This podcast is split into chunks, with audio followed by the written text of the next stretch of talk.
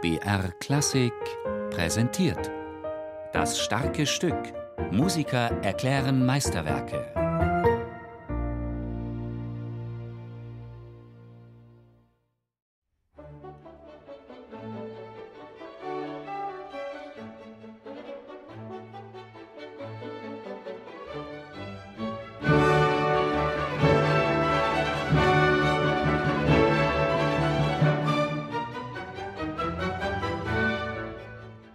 Legende und Wahrheit sind oft zwei verschiedene Sachen. Bei der Uraufführung von Haydns Symphonie Nummer 96 in den Hanover Square Rooms in London im Jahr 1791 soll der Kronleuchter von der Decke gefallen sein. Da das enthusiastische Parkettpublikum jedoch vor zum Podium geströmt war, um Haydn von der Nähe zu sehen und zu feiern, sei wie durch ein Wunder niemand verletzt worden, so heißt es. Daher der Beiname The Miracle, das Wunder. Tatsächlich hat sich dieser Vorfall jedoch einige Jahre später während einer ganz anderen Symphonie ereignet. Dennoch schreibt ihn die Legende der Nummer 96 zu, und der Beiname ist ihr bis heute geblieben.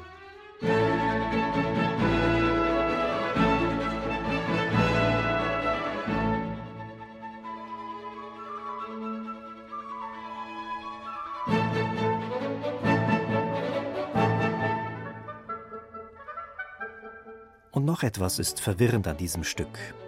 Der Nummerierung nach müsste es eigentlich die vierte von Haydns Londoner Symphonien sein, es ist aber doch die erste, die Haydn für die englische Metropole geschrieben hat.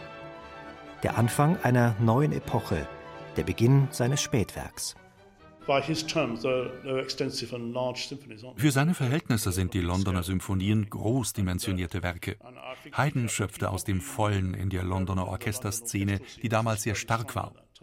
Der Impresario Johann Peter Salomon hatte sehr gute Orchester für ihn zusammenstellen können. In London standen Haydn etwas größere Orchester als anderswo zur Verfügung. Das schlug sich in Haydns Kompositionsstil nieder, aber auch eine vorher nicht gekannte Freiheit. Zum ersten Mal in seinem Künstlerleben schrieb Haydn ganz ohne Zwang, ganz für das Publikum – nicht für die Bedürfnisse eines adligen Auftraggebers wie zuvor während seiner Zeit am Hof des Fürsten Esterhazy in Eisenstadt, sondern für ein sehr extrovertiertes, großstädtisches und sinnenfreudiges Publikum, das für Haydns neue Kompositionen brannte. Insbesondere die Behandlung der Holzbläser finde ich sehr inspiriert. Aber überhaupt spricht aus der Komposition sehr oft eine unbändige Freude.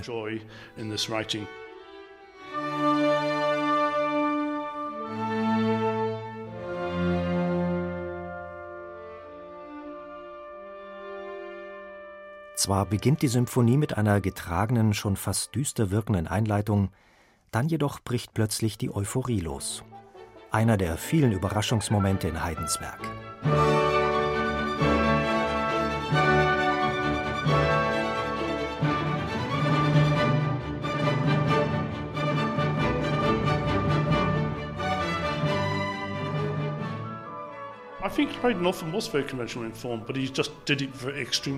Ich denke, auf formaler Seite war Haydn oft sehr konventionell. Aber er hat das einfach sehr gut gemacht. Er hatte eine große melodische Gabe, das wird oft unterschätzt. Und immer gibt es irgendwo irgendeinen dramatischen Moment. Er wechselt plötzlich irgendwo nach Moll, wodurch man aufgerüttelt wird. Dadurch erzielt er starken Effekt. Er hatte eine große Trickkiste, würde ich sagen. The Miracle ist ein sehr inspiriertes Stück. Zusammen mit den allerletzten Symphonien ist das sicher eine der großartigsten der Londoner Symphonien.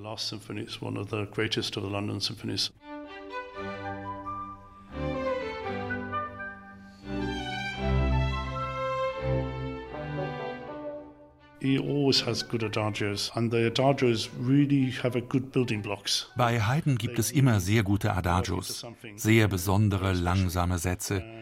Diese Sätze sind immer sehr gut gebaut. Und in diesem Stück hat Haydn auch für den letzten Satz ein extrem wirkungsvolles Thema gefunden. Er deckt damit ein breites Spektrum ab. Es wirkt zwar sehr instrumental, ist aber dennoch nicht unsingbar. Es ist eine Melodie, die man sehr gut im Ohr behalten kann. Das war sein großes Talent yeah, I think he was just talented like that. Zuvor jedoch ein Menuett mit der für Haydn typischen Mischung aus höfischem Pomp und fast volksliedhafter Urtümlichkeit. letztere vor allem im ländlerartigen Oboen-Solo.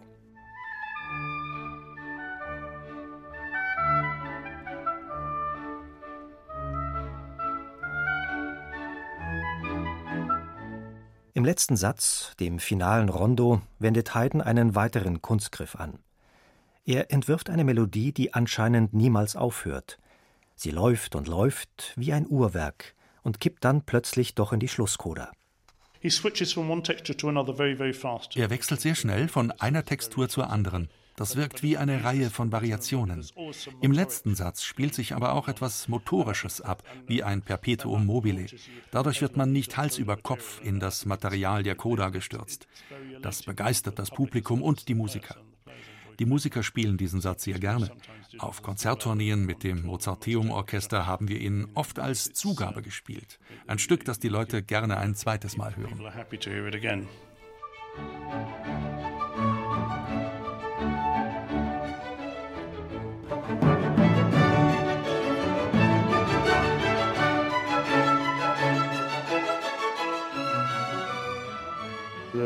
Miracle just dances along The Miracle tanzt einfach fröhlich daher.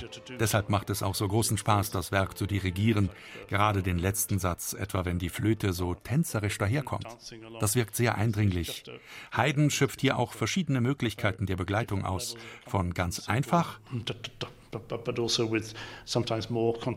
bis zu einer eher kontrapunktischen Schreibweise mit den begleitenden Geigen als Basslinie. Das ist wirklich ein wunderbares Stück. Ein musikalisches Wunder, findet Ivor Bolton, auch wenn der Beiname von Haydns Symphonie Nummer 96 ganz woanders herkommt.